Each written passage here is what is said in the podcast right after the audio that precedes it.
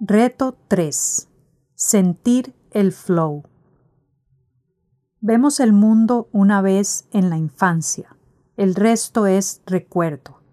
Louis Gluck. Los primeros días soñaba con la suavidad del agua al surfear. Ahora les llama pesadillas. Duele mientras duermo y duele más cuando estoy despierto. No vale la pena le dijo Steven desde la cama que se convertía en su prisión, mientras su amiga Kate aparece por quinta vez con una tabla de surf. La enfermedad de Lyme no le permite moverse y ella quiere que pruebe en el agua. Kate no pensaba ceder. Con ayuda de un vecino lo llevó hasta el mar y el mar hizo el resto. El mar lo mecía y él empezaba a soñar. Unos minutos después se aclaró su mente y empezó a flotar hacia una nueva vida. Poco a poco el movimiento de sus brazos regresó. Sentía que todo era posible. El rato en el agua se sintió como volver a nacer. Unos minutos sin tiempo y sin dolor. Semanas después, la mejora fue tan física como mental, tan sublime como real. Se trata de alcanzar un estado, no una habilidad. Steven Kotler cuenta esa historia como un episodio determinante en su vida. La enfermedad lo habitó hasta no dejar un milímetro de espacio a su capacidad de conectarse con el resto de su vida. Ese día en el agua estuvo en estado de flow. Tiempo después retomó su actividad como investigador, periodista y especialista en alto rendimiento, y dedica mucho de su tiempo al estudio del estado de flow, especialmente en deporte y en negocios. El estado de flow fue inicialmente descrito por Mihaly Csikszentmihalyi hace 40 años aproximadamente. Es un estado psicológico que la persona puede alcanzar cuando está realizando una actividad para la que tiene talento y aún le resulta retadora. Las características de este estado, según el autor, son las siguientes. Alta concentración en la actividad, sensación de éxtasis que lo extrae de la realidad cotidiana, claridad mental, sentir que la actividad es realizable, serenidad o ausencia de preocupaciones por lo que ocurre alrededor. Pérdida de la noción del tiempo. Motivación por hacerlo. Sentir que es en sí misma un premio. El estado de flow es fácil de alcanzar cuando la persona realiza las actividades preferidas. Es un estado de bienestar imposible de alcanzar cuando la persona efectúa actividades que no le interesan. Asimismo, es natural que tome un tiempo alcanzarlo y que después de conseguir un máximo haya un descenso de energía, idealmente seguido por descanso. Chania navega por las calles de Nairobi como nadie. Las pantallas hipnotizan, la música ensordece, las redes se sienten más veloces, todo era inmejorable, y solo son las nueve de la mañana en Nairobi. Al doblar la esquina, la diversión también dobló a la izquierda. En la parada subieron unos turistas y otros hacían fotos desde afuera.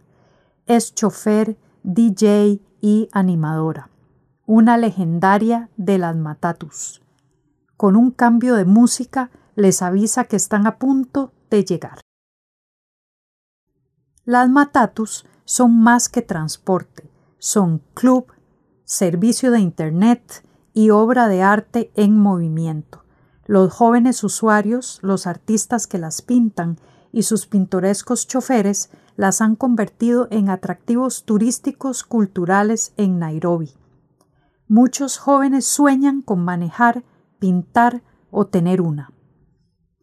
Las matatus se convierten en un interés que favorece el estado de flow, tanto de choferes como de artistas, quienes practican un interés para el que tienen talento y aún los reta.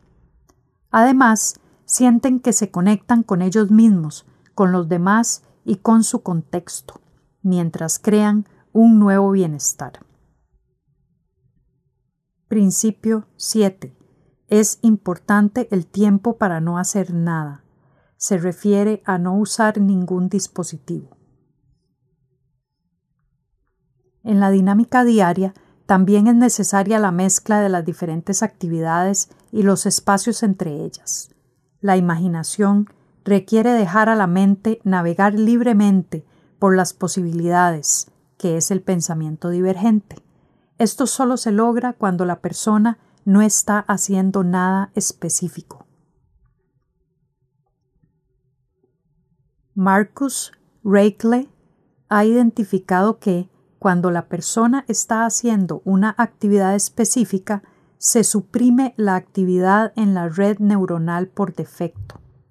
Las primeras investigaciones sobre esta red se dieron cuando se le solicitó a las personas que no hicieran nada, y al monitorear con imágenes de resonancia magnética funcional encontraron actividad en tres diferentes áreas del cerebro. Esos espacios para no hacer nada son claves para estimular la imaginación. Probablemente la imaginación se irá a los temas de interés. Es muy importante mantener pausas para la fantasía. Ser introvertido está bien. Frida aún no despierta. Annie entra en silencio.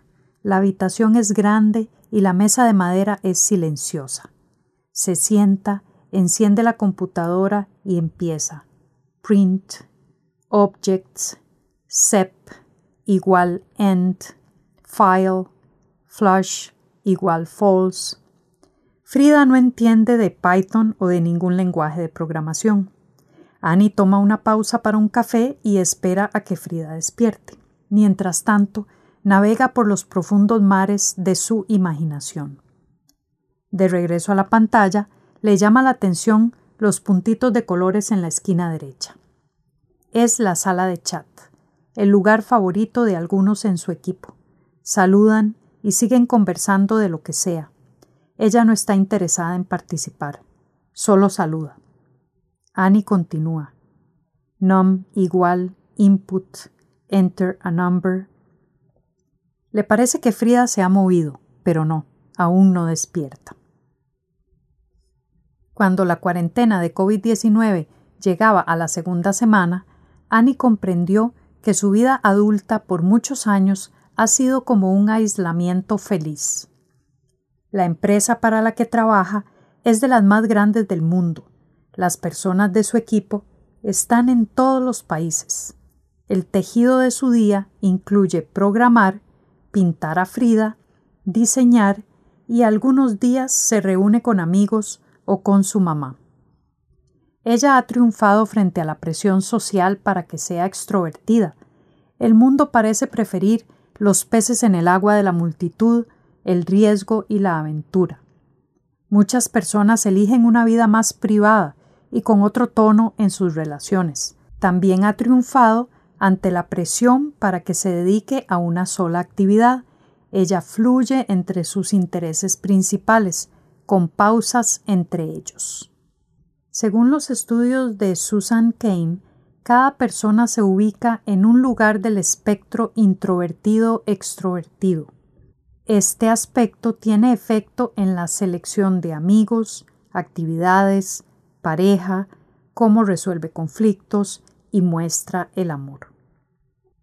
El perfil ideal que se promueve es ser gregario, alfa y confortable en el spot, la acción y las decisiones rápidas, la toma de riesgos, afirma. Ella se considera introvertida y ha empezado un movimiento que se llama la revolución silenciosa.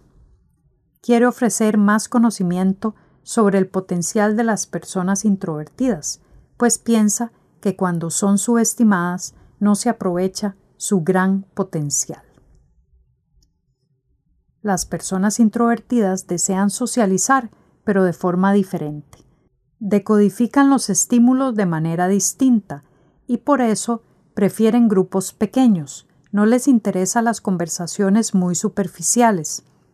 y demuestran el entusiasmo de modo disímil. Inmóvil, debajo del vehículo, ahí estaba Allison. La gente corría para ayudarla. Le hablaban y ella no respondía. Alguien llame al 911 y todos preguntaban qué pasó. Ella solamente quería ser perfecta, tener el negocio perfecto, ser la mamá perfecta y la esposa perfecta. Lo estaba logrando, pero se sentía muy frustrada con su vida. Esa tarde calurosa manejaba hacia el colegio de su hija, iba unos minutos atrasada y llena de culpa, mientras las personas en su cabeza le advertían sobre los pendientes de la mañana. El equipo de auxilio la trasladó de emergencia al hospital y dejó el misterio para ser resuelto después. ¿Qué pasó? ¿Quién la atropelló?